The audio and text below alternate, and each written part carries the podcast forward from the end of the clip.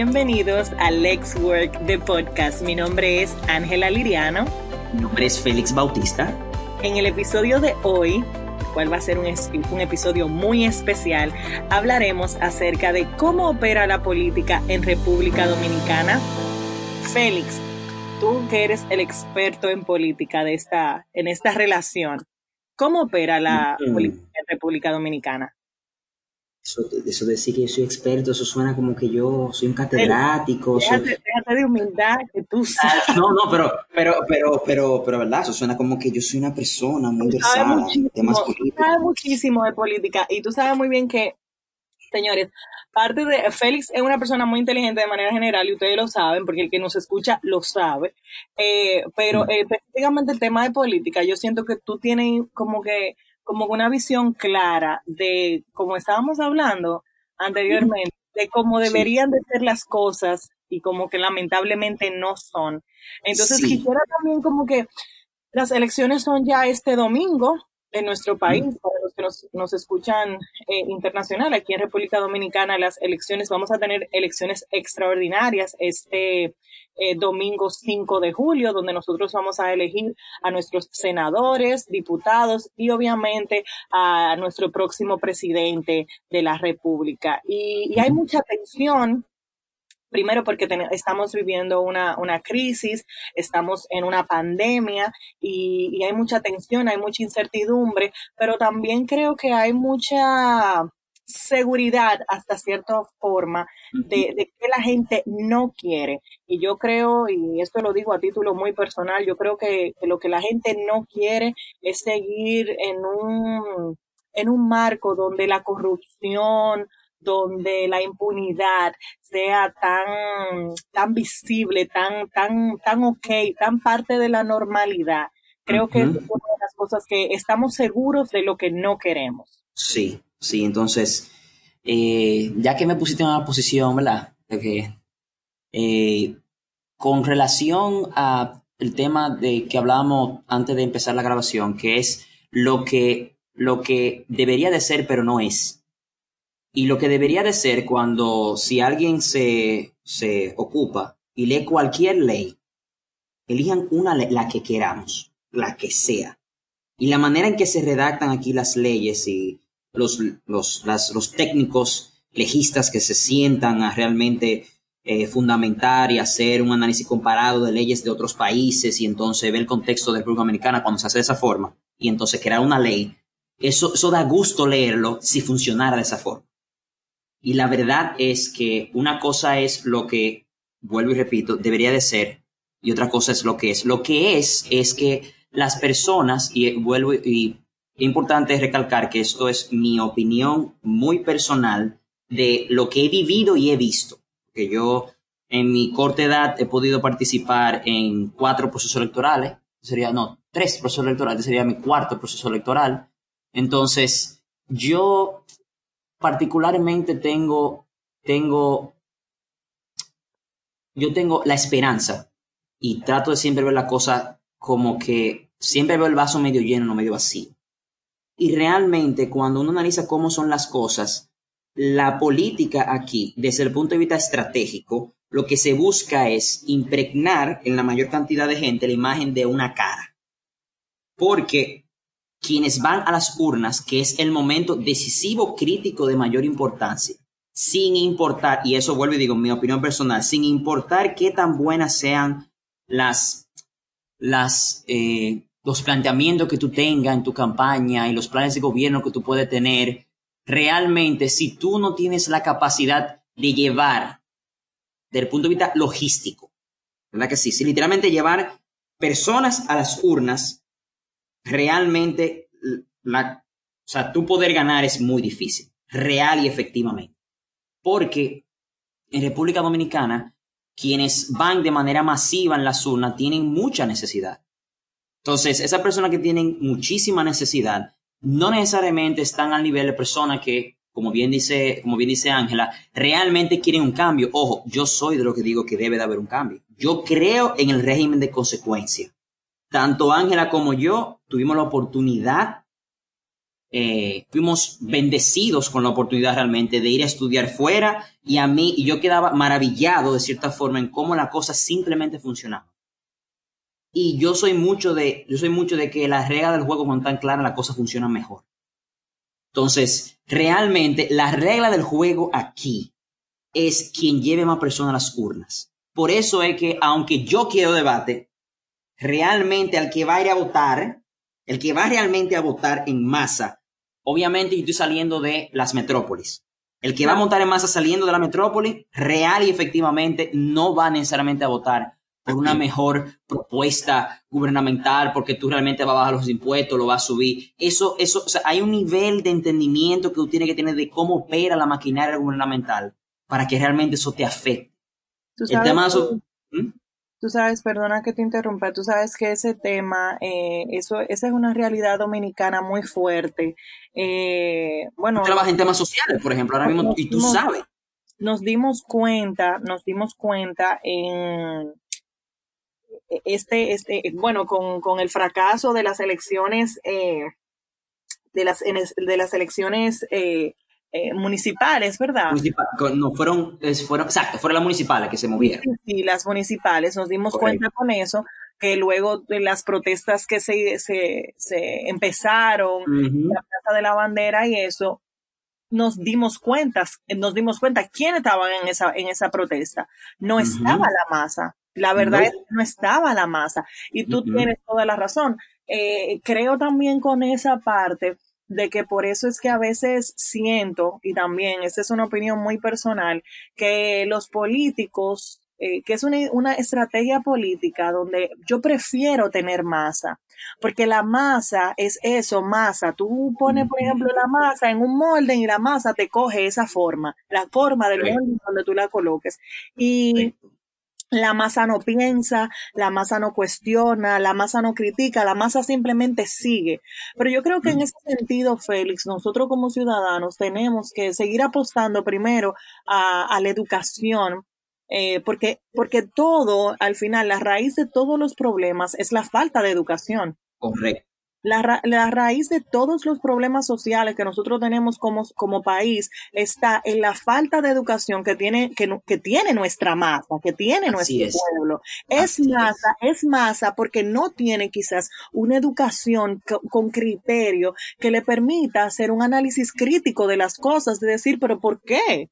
pero ¿por qué tiene que ser así? Sino que más bien, eh, como tú bien dices, bueno, yo tengo una necesidad hoy, y a mí no me hable de democracia, que lo que yo tengo un problema es que mi hijo no ha comido hace dos días, no sé. Exactamente. Mira, mi, mi, mamá tiene un problema de salud, yo no me puedo mover hacia allá, yo no tengo trabajo, yo... Entonces, todas esas situaciones que realmente el político que se ocupa es el político que resuelve eso para entonces poder lograr su objetivo que es llevar personas a las urnas. Ahora, ¿qué sucede? Lo que dice eh, Ángela, yo no quiero que se malinterprete. Yo no estoy diciendo que los dominicanos son brutos. No estamos diciendo eso. Yo no quiero nunca que se estoy diciendo que la conciencia colectiva de nosotros no es la de Alemania, no es la de Finlandia, no es la de Estados Unidos. No, espérate, porque hay que llamar las cosas como son. O sea, que tenemos que elevar esa conciencia colectiva. Eso es, eso es. Tenemos que apelar a la educación, porque que, entre menos educados seamos, entre, y, mira, por ejemplo, ahora en las redes sociales eh, hay un, un, post que, que es muy, gracioso, pero que una realidad, decía, es un picapollo con 500 pesos, para los que nos escuchan de fuera, un picapollo es pollo frito, eh, pollo frito, eh, 500 pesos, que estamos hablando, señores, de alrededor de 10 dólares, y con este, eh, con este eh, eh, señuelo es que los políticos pues compran a veces los votos y eso ha sido una práctica eh, una práctica aquí en República Dominicana. Entonces, esa, esa publicación decía, eh, el picapollo y los 500 pesos te duran un día. El candidato en el poder son cuatro años. Entonces, y creo, y creo que, que, que es muy atinado porque el mensaje le llega a quien le tiene que llegar. Exactamente, es una publicidad que se hizo muy bien. Porque, por ejemplo, tú lo, tú lo estás viendo exactamente como lo estás planteando. Un día resolviste, ahora cuatro años puede que sean de, sufrimiento. Claro, mira, por ejemplo, Félix, cuando hablamos del tema, y perdóname que te interrumpa, pero eh, tú sabes que este tema... Yo sé, nos apasiona a ambos. Este tema es el tema.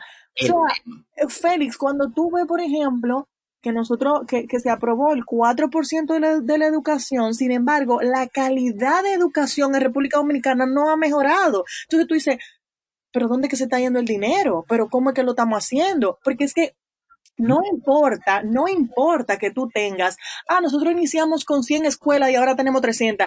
A mí no me importa que tú tengas 300 escuelas. Si al final el contenido, lo que está pasando dentro de esas, de esos edificios no es de calidad.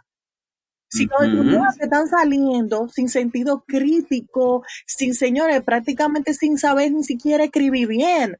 Entonces, ¿qué es lo que estamos nosotros fomentando como sociedad?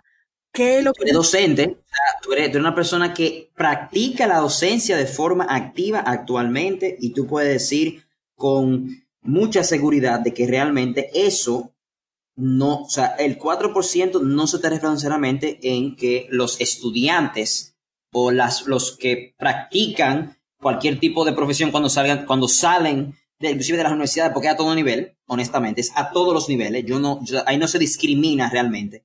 hay, hay que mejorar eso.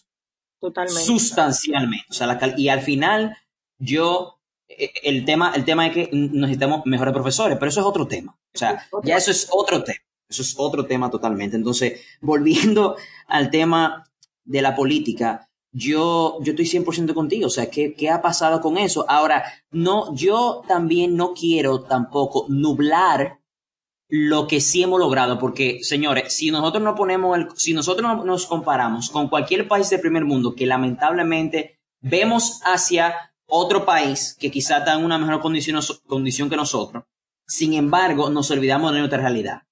La verdad es que nosotros realmente tenemos un sistema de recaudación de impuesto efectivo quizá los últimos 20, 25 años, quizás. La verdad es que ese 4% tiene muy poco.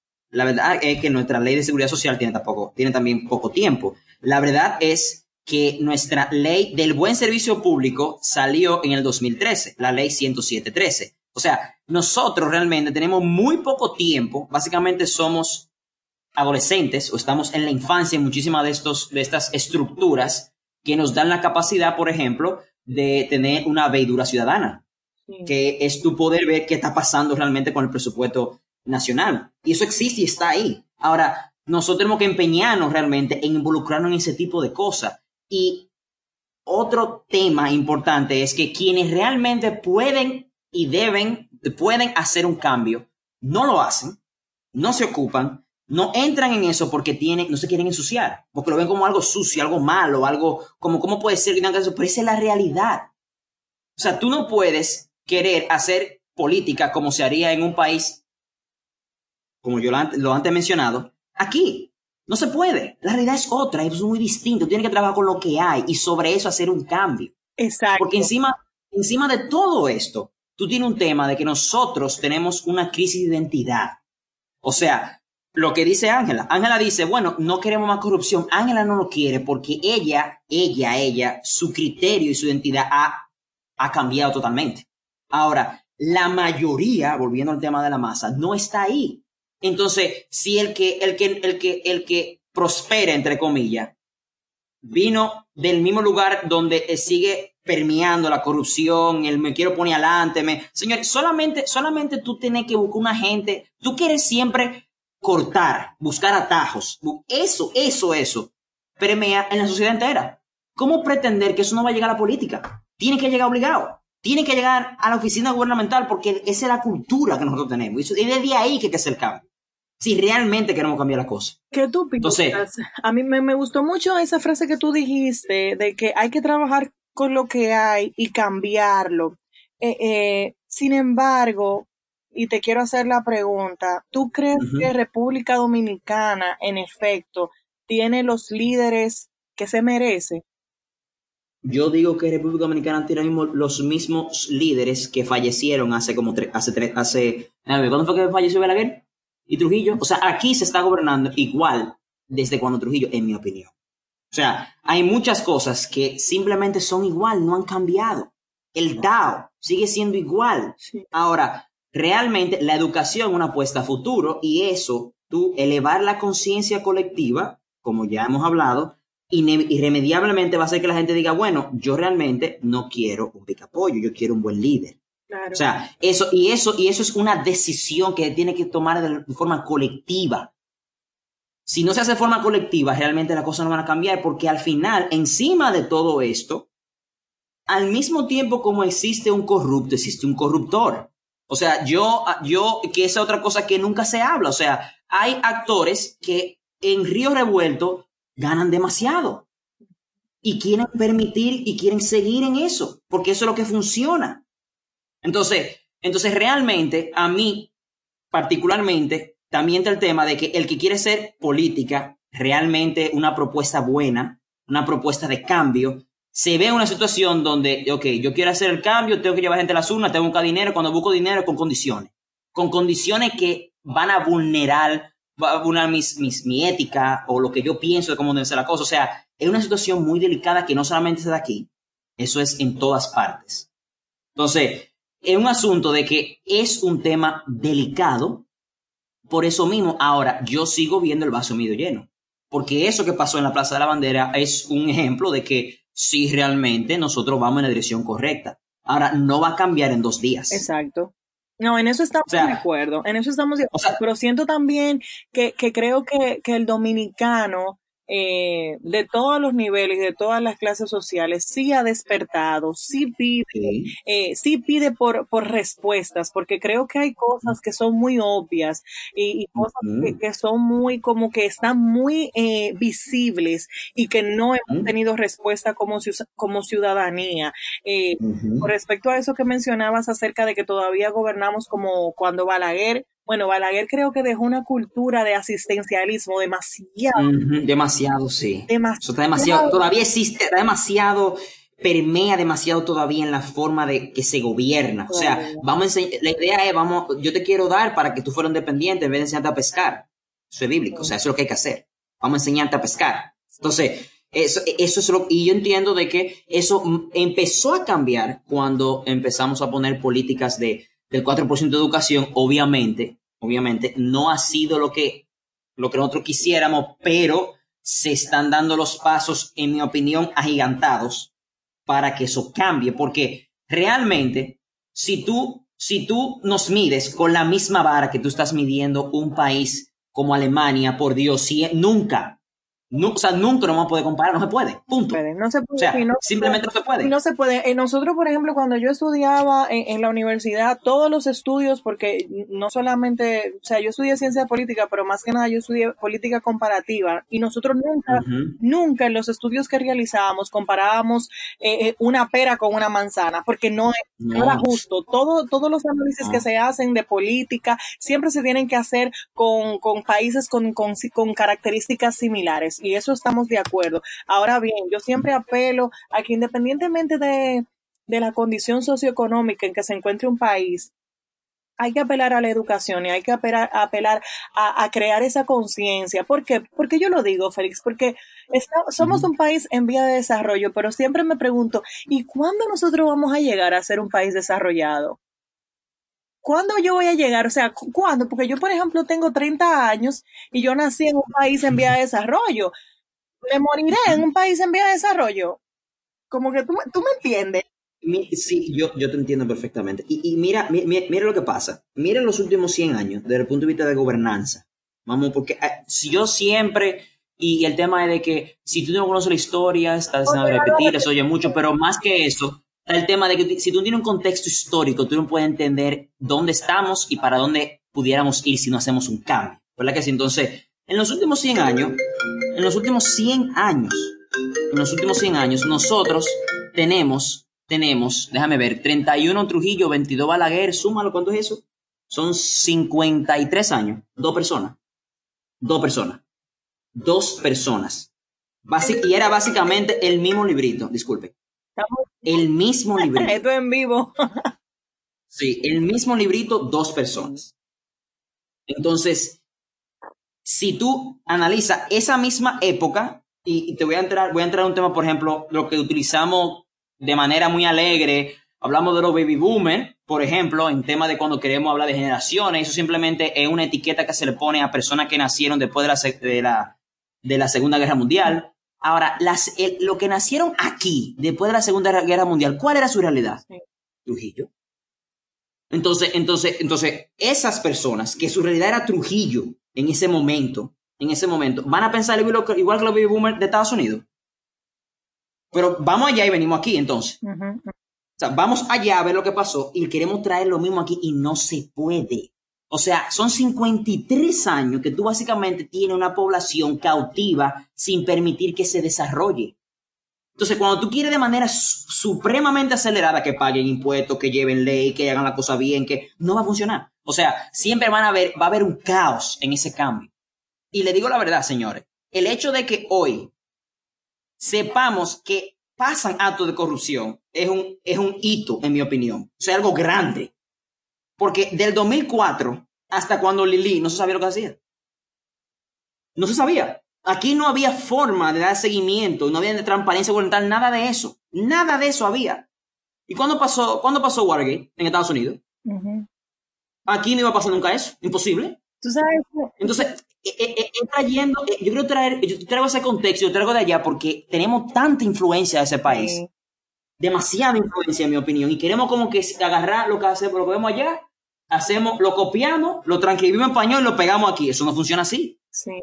No puede funcionar así, simplemente no se puede, no se puede. Yo... Eh, el otro día, yo, tú sabes que los domingos, desde mi cuenta, estoy creando un segmento que se llama justamente Hablemos de Política y los domingos a las nueve de la noche, pues estoy, hace, hace un tiempito, empecé como que con ese ejercicio y hace unos, unas semanas publiqué un, un video acerca de esa, justamente eso, del el pueblo que no conoce su historia está condenado a repetirla. Y, lo hice ilustrando, ah, verdad que te lo, que te lo envié, ilustrando el tema de, de, lo que pasó en el 1994 con Balaguer, lo que pasó con Lionel en esa, en esa época y demás. Era que me pareció tan interesante que incluso Lionel en esta, en esta nueva ronda eh, eh, está utilizando el mismo eslogan que utilizó incluso Balaguer en el 1994, que es el camino seguro. Es chulísimo, tú lo busques la historia y así me imito el mismo eslogan, el camino seguro, y él está vendiendo exactamente lo mismo que, que vendía Balaguer en su, en su época. Y, y traigo esto a colación justamente por eso que tú mencionas. Creo que tú tienes toda la razón. Todavía ese tema del asistencialismo está muy marcado porque no fue tampoco hace muchísimo tiempo. O sea, tú y yo estábamos vivos cuando Balaguer, por ejemplo. Claro. Y esa es la realidad.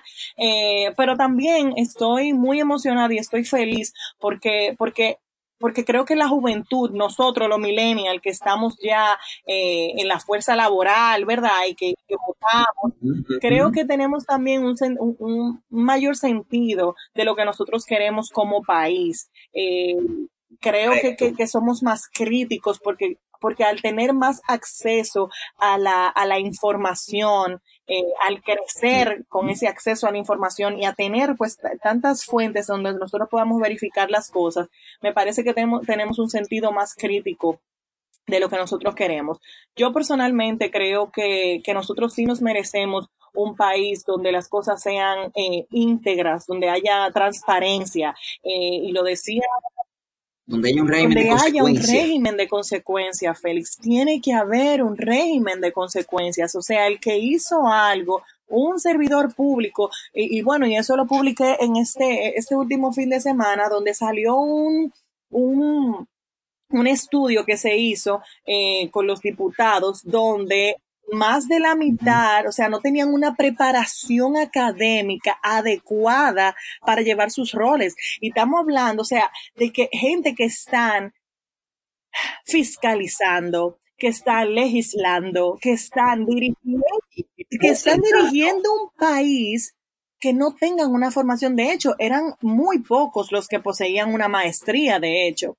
Entonces, cuando tú ves ese grado de educación con los que están, o sea, hay, hay una deficiencia, hay una deficiencia. ¿Y qué yo decía al respecto de eso en ese post que publiqué? O sea, nosotros, tú y yo, que tenemos negocios, si yo tengo un colaborador que simplemente no funciona, que no cumple sus funciones, ese colaborador se le desvincula de la empresa porque no está haciendo su trabajo. Sin embargo, yo no puedo hacer eso con un diputado, yo me lo tengo que chupar los cuatro años. Hay, hay Mm, yo no veo un mecanismo, a menos que cometa un crimen, o sea, no, o sea, no hay los mecanismos jurídicos de tú realmente tocar a un diputado, a un senador, realmente no Pagándole un sueldazo que sale de los impuestos, que nos cuesta muchísimo también tener un congreso bicameral, una vaina, una locura, y nos cuesta muchísimo cuarto, porque esa es la verdad, entonces yo tengo que chuparme ese, ese, diputado aunque no haga su trabajo. Simplemente, entonces, ese tipo de cosas, eso, eso, eso hay que cuestionar. Y si, y si tú te entras en nosotros, en, si tú te, si, si tú entras entonces en los otros eh, órganos que forman parte del, de la de la maquinaria gubernamental, que son los órganos de poder, como el tema de la Cámara, eh, la Cámara de Cuentas, la Junta Central Electoral. Entonces, y, si tú entras entonces de lleno en el Ejecutivo, ni se diga. O sea, ahí hay cosas que simplemente no tienen ningún tipo de sentido. Y volvemos al tema del asistencialismo. O sea, todo eso radica ahí. Es que tú no, si tú no lo, si tú no lo haces, la persona no va a votar, entonces tú tienes un problema. O sea, al final, al final, el tema de, de, de, de ese tema, ese tema de, de que hay mucho clientelismo en todas partes del mundo, eso, eso pasa. Lo único que si pasa en otro país, tú tienes que cumplir con ciertos requerimientos para estar en esa posición. Tú nomás tienes the first in, that's it. O sea, tú tienes la primera oportunidad de participar, más nada. Al final, tú tienes que demostrar que tú eres capaz de fungir esa función. Ahora, si tú no lo vas a hacer, no es verdad que te van a dar dinero. Entonces, eso yo estoy en rotundo y completo desacuerdo. Si tú no vas a fungir una función, no lo hagas.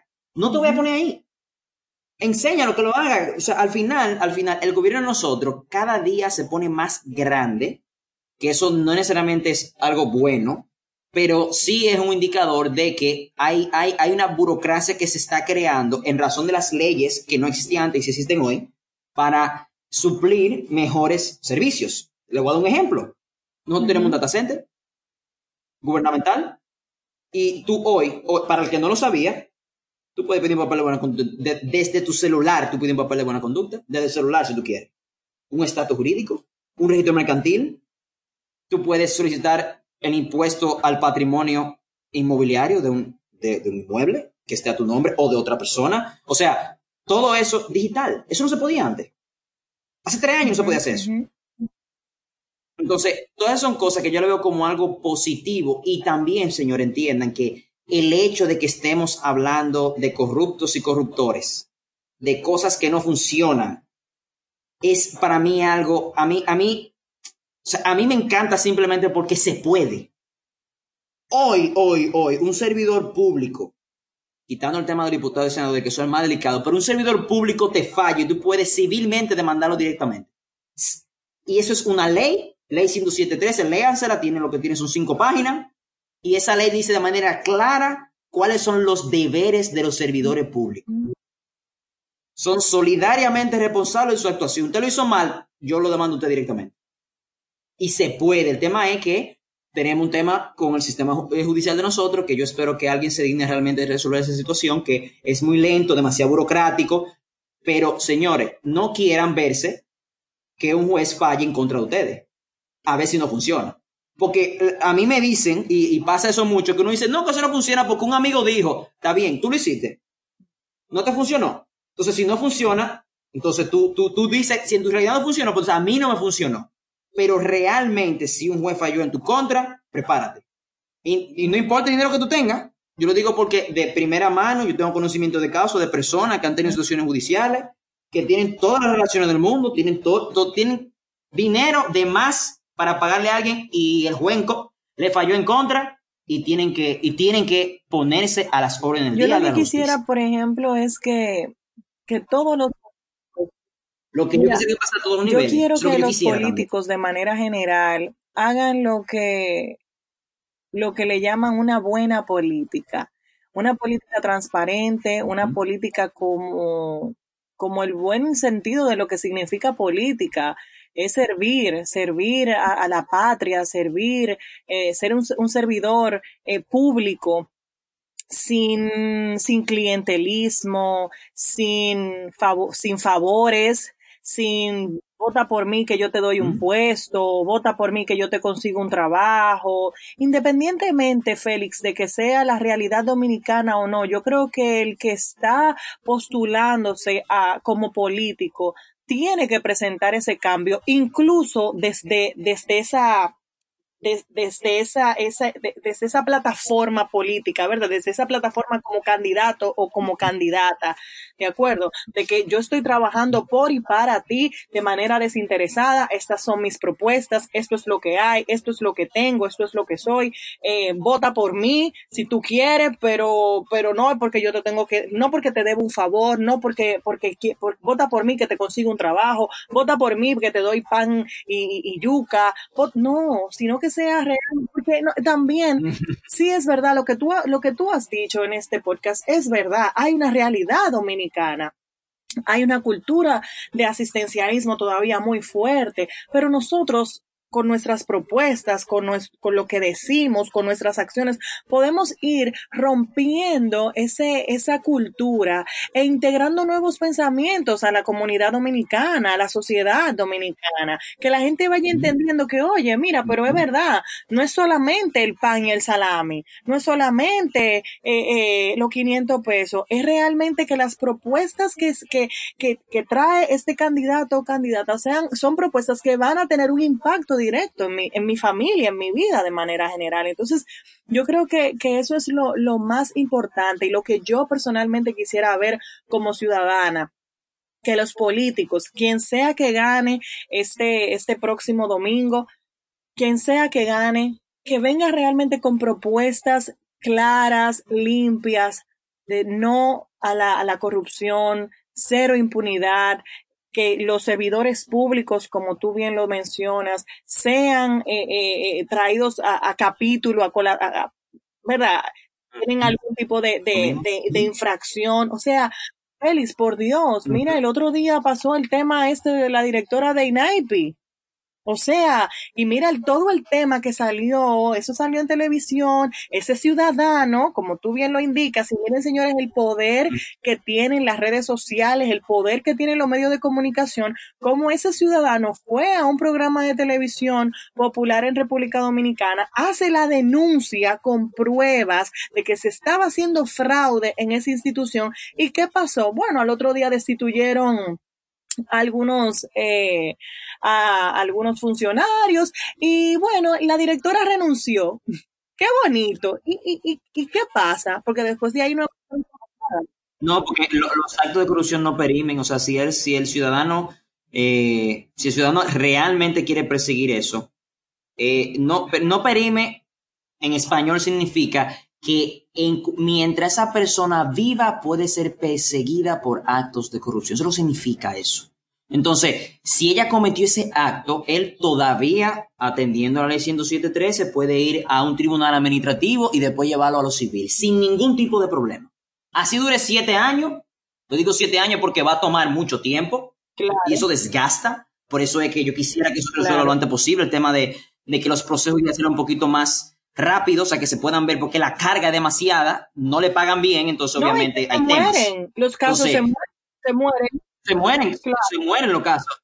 Pero ese ciudadano tiene, tiene, él puede perfectamente demandar directamente a esa persona. Y eso está muy bien que lo demande y que está muy bien que, bueno, ella, ella renunció. no solamente denunciar, tiene que ir, a un tribunal a depositar esa evidencia. No, es, no, no es que él demande. La idea mía es que si tú estás en un puesto en un puesto eh, eh, administrativo del gobierno, tú eres un funcionario público, ese tipo de cosas no debe de pasar.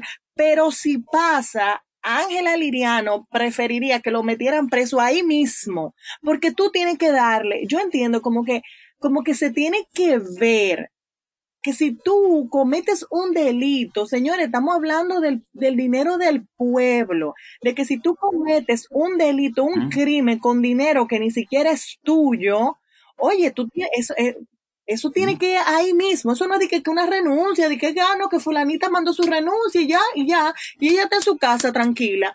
Yo no estoy de acuerdo con eso. No, yo no con eso tampoco. Lo que hay que em, em, empezar un proceso de investigación y hay que, y hay que judicializar eso y ya. O sea, obviamente, obviamente, obviamente, obviamente eh, e- es normal uno sentirse muy apasionado y decir, vamos a meter a esa gente presa porque le mostró evidencia, pero espérate, espérate, Claro, vamos a ver los claro. hechos. Al final hay que, hay que llevar el procedimiento, pero lo que tú dices es que se haga, Yo siento Que eso se no haga, se hace. Yo siento que, que el problema que nosotros tenemos como, de nuevo, el problema que tenemos como nación es el, el- el- como gobierno, como en la gestión, es que hemos tenido muchos casos de corrupción y siento que no hemos hecho nada al respecto. Entonces, eh, esas son cosas que tenemos que evaluar, ya se nos fue el tiempo, eh, y no quiero, no quisiera que se extendiera muchísimo más este episodio, pero sí quiero exhortar a todos los que nos están escuchando que cualquiera que sea su decisión, vaya y vote, porque su voz es su voto. Vaya y vote, po- vote por quien usted quiera, pero vaya y vote. No se deje amedrentar que si coronavirus, protéjase bien, lleve su mascarilla, cuídese, pero vaya y haga uso de sus funciones como ciudadano. Y es de, de- de elegir a quien usted quiere que lo represente en este próximo periodo. Así es es. así, es así. Y nada, muchísimas gracias Félix por todos tus insights. Aprendí muchísimo como siempre. Gracias de verdad a todos los que nos están escuchando. Si tienen alguna pregunta, algún tema que ustedes quisieran que nosotros abordáramos en este podcast, pueden escribirnos a nuestro, um, a nuestro correo electrónico info arroba. También pueden seguirnos en nuestras redes sociales como arroba lexworkrd. Muchísimas gracias. También muchísimas gracias a todos los que participaron en este pasado uh, Congreso de Desarrollo Virtual. Muchísimas gracias a todos estuvieron con nosotros. Y nada, estamos, eh, estamos en contacto. Muchísimas gracias. Pasen feliz tarde. Bye.